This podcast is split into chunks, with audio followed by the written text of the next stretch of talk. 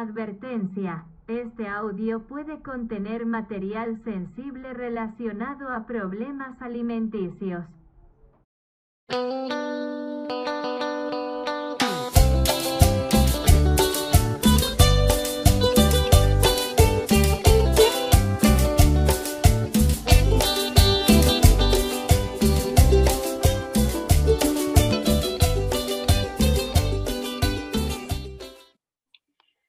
Hola, hoy nos reunimos para hablar de los trastornos alimenticios, ya que muchas veces se consideran como temas tabúes, pero nosotras queremos ser como una compañía para tal vez esas personas que nos oigan y que en algún momento de su vida hayan pasado por algo similar.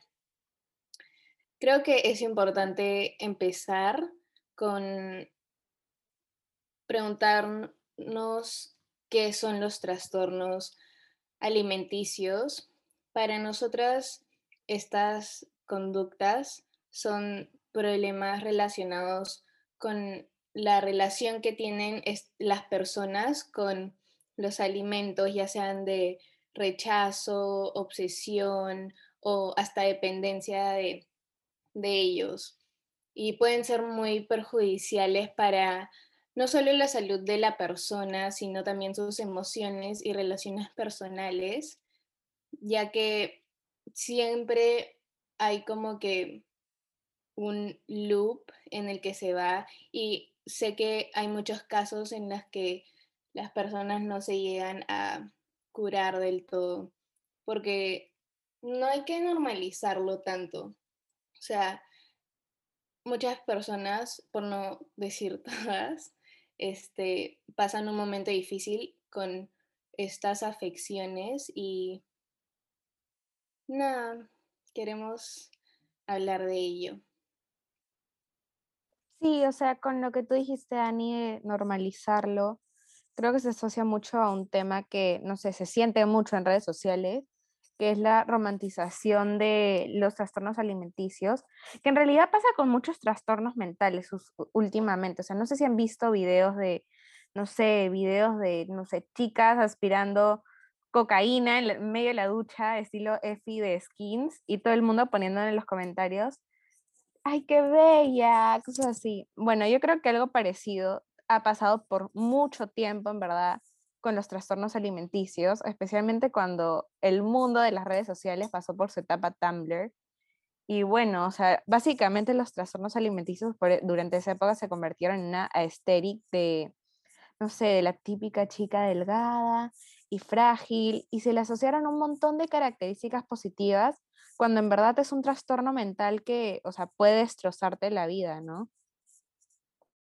Sí, o sea, creo que también, o sea, yo he visto un montón de como que comments o como que posts que dicen, este, ay, pero igual, o sea, mira, mira esta modelo de Gucci, mira esta modelo de Prada, tipo, fácil pesa 30 kilos y es como que, pucha, yo quiero ser ella, o sea, yo también como que, o sea, sí es como que anoréxica porque, o sea, públicamente es así, este, yo también quiero ser así para darme igual y es como que, o sea, lo normalizan demasiado, mañas, o incluso lo, ya no solo como que lo normalizan, sino que lo idolatran, mañana. Pero claro. ya ahora también como que, o sea, quería hablar sobre el origen de los trastornos porque creo que eso también es demasiado importante. Y nada, o sea, primero quiero dejar en claro que una persona que tiene trastornos alimentarios, o sea, es única, ¿me entiendes? O sea, la razón por la cual empezó y la razón por la cual se mantiene dentro de un trastorno va a ser totalmente diferente a la, a la de otra persona que tal vez tiene la misma, tipo el mismo trastorno. Creo que lo que mencionaste, Malu, de eh, cómo se, muchas veces se idolatrizan a las modelos que aparecen en las portadas de revistas o hasta en los mismos posts de Instagram.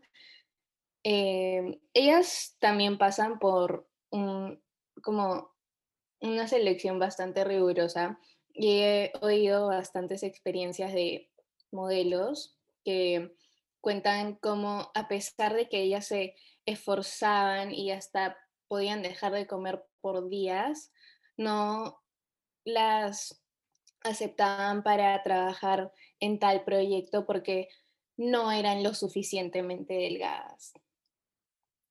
Y con respecto a eso, me siento muy feliz de que conforme ha pasado el tiempo, se aceptan mucho más, muchos cuerpos más, no solo en las pasarelas, sino en las portadas de revista. O sea, he visto eh, a mujeres o u hombres no tan altos o con cuerpos que son normales, que son no tan como...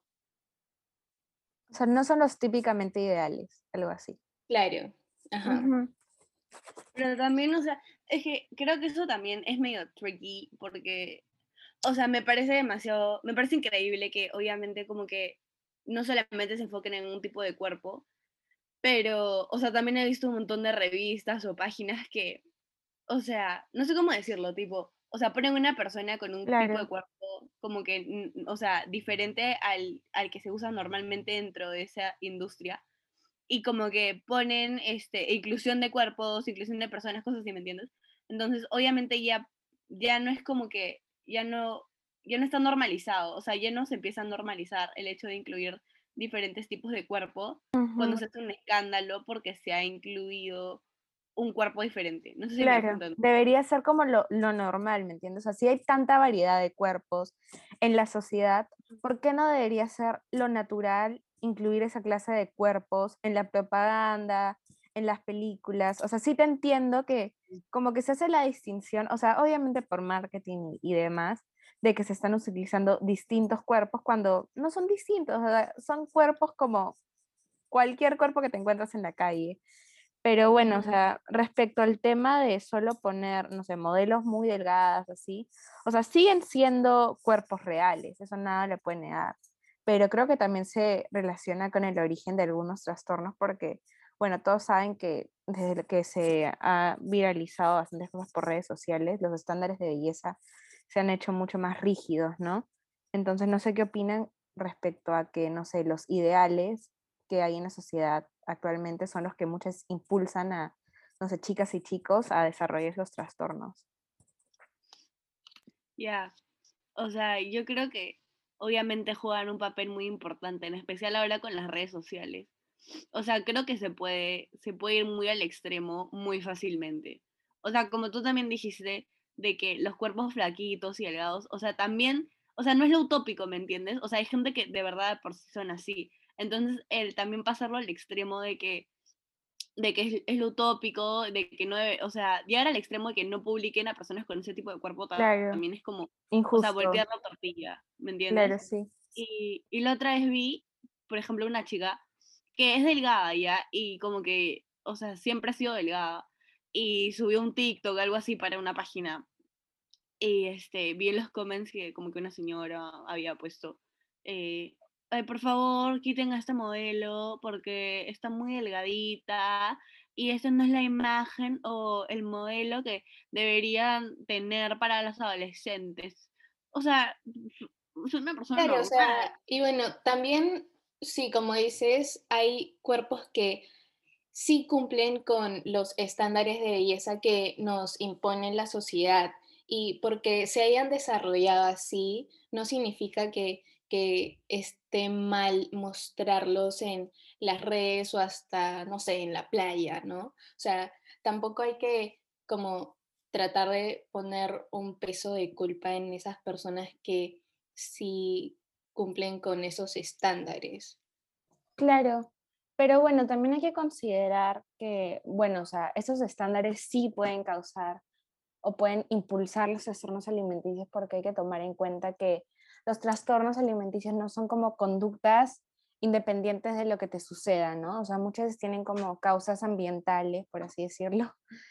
Y, y, nada, pues, o sea, creo que hay que ampliar nuestra definición de, de qué originan estos trastornos, ¿no? Porque muchas veces este, son causados por una mala visión de uno mismo, por una necesidad de control, por una dependencia a la comida y bueno, un montón de cosas, ¿no? Incluso por la presión social por ser delgado, que creo que muchas personas han sentido a lo largo de, su vida y se relaciona mucho a esto que estamos hablando de los estándares de belleza en redes sociales.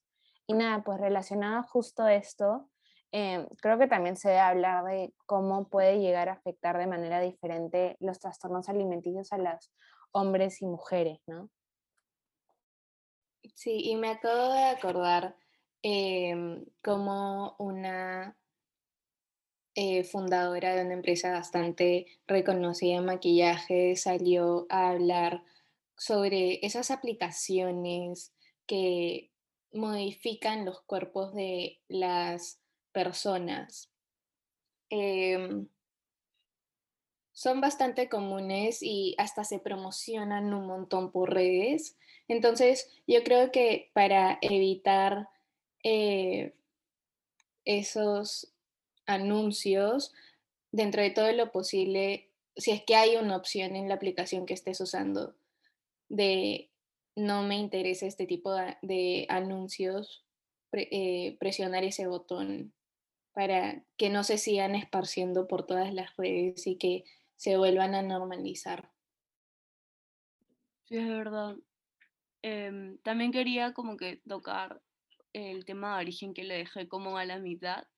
Y, o sea, sí mencioné de que era importante resaltar el hecho de que, o sea, una persona con trastornos alimentarios es totalmente única y la razón por la que he llegado a eso es totalmente diferente a otra que tal vez tenga el mismo trastorno alimenticio.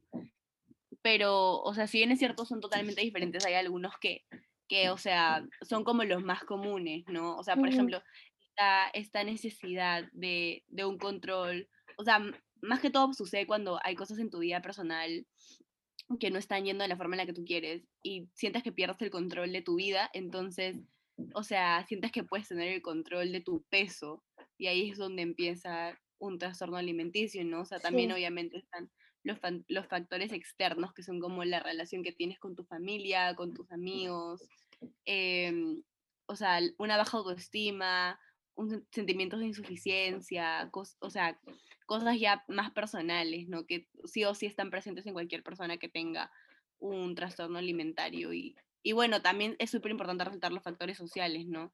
O sea, hay factores culturales que son como que presionan a las personas a, a glorificar la delgadez. Entonces, o sea, como que le dan un valor agregado a este llamado cuerpo perfecto, entre comillas, o también hay definiciones muy concretas sobre qué es bello y qué no es bello, entonces se incluyen únicamente a mujeres u hombres con ya como que determinados pesos y determinadas figuras o las normas culturales de una sociedad que valoran a la gente más por la parte estética que por la parte espiritual, ¿no? Entonces todo eso también influye, o sea, tu alrededor influye a lo que tú después haces con tu persona, ¿no?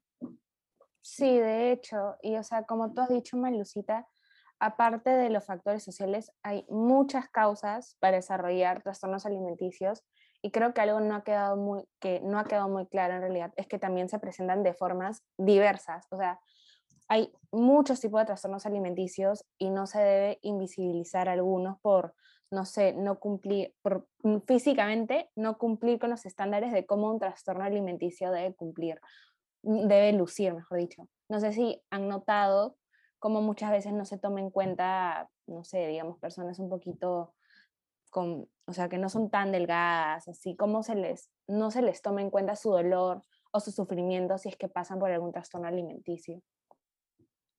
Claro que sí, sí me he dado cuenta y me parece que como individuo de esta sociedad, como amiga, como familiar, como hija, como, no sé, como persona, deberíamos de primero preocuparnos en si es que nosotras, es, nosotros estamos afectando a alguien con alguno de, algún comentario que posiblemente no sea como con malas intenciones, pero que al final es interpretado por esa persona como si lo fuera.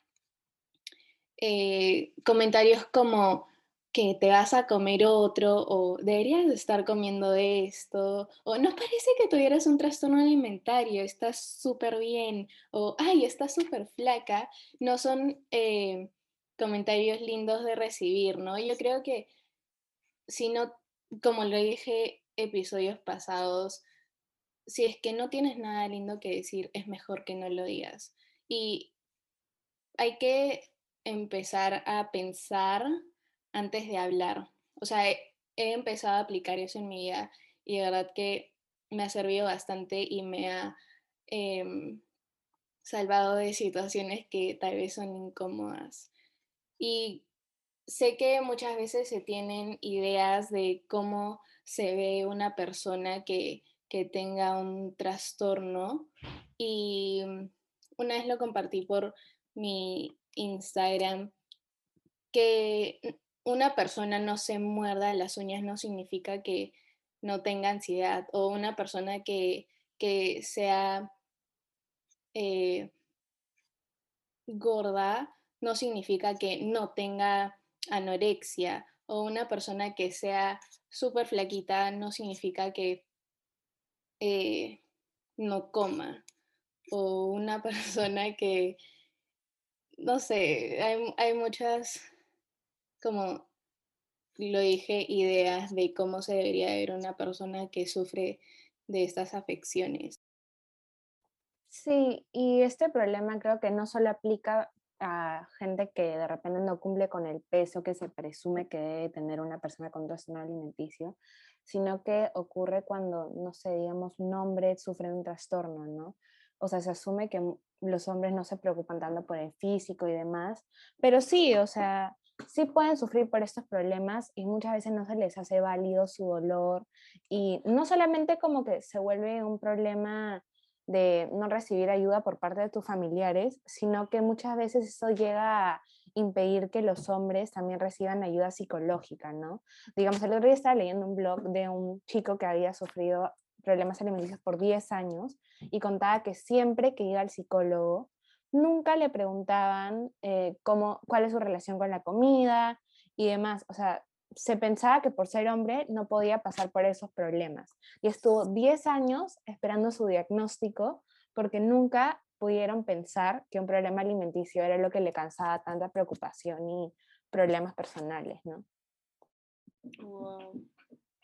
Creo que sí, está demasiado estigmatizado, o sea, y dentro de los propios grupos, o sea, no solamente se deja de lado a los hombres, sino, o sea, también es como que se les otorga, o sea, cuando ya se acepta que un hombre puede tener un trastorno alimentario, igual se les otorga como que las opciones, por hacerlo de esa forma, que pueden tener. O sea, de verdad, no se puede ver, o sea, no, no sé, no se procesa la idea de un hombre con anorexia, o no se procesa la idea de un hombre con, o sea, binge eating disorder.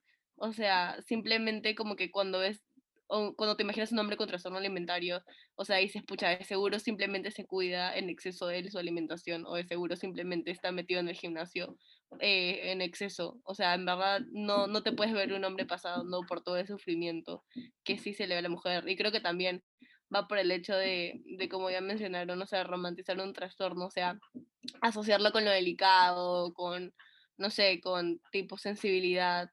Y, y, o sea, creo que por eso también los hombres están dejados de lado, ¿no? Sí, o sea, no se puede negar que los hombres tienen más tendencia a sufrir de problemas como, no sé, la ortorexia, que es como la preocupación extrema por el cuidado de la salud, o la vigorexia, que es como la preocupación por verse muy pequeño o, o, poco musculoso. O sea, sí tienen más tendencia a sufrir esos problemas, pero de hecho también pueden sufrir los supuestos trastornos tradicionales, como son la bulimia o la anorexia, ¿no? Pero aparte de eso, yo creo que algo que representa cuán grave es la poca representación de los hombres como, como personas que sufren de trastornos alimenticios es que solo un por ciento de toda la investigación científica sobre estos trastornos está dedicada a la investigación en grupos, en pacientes masculinos. O sea, así de grave es el problema.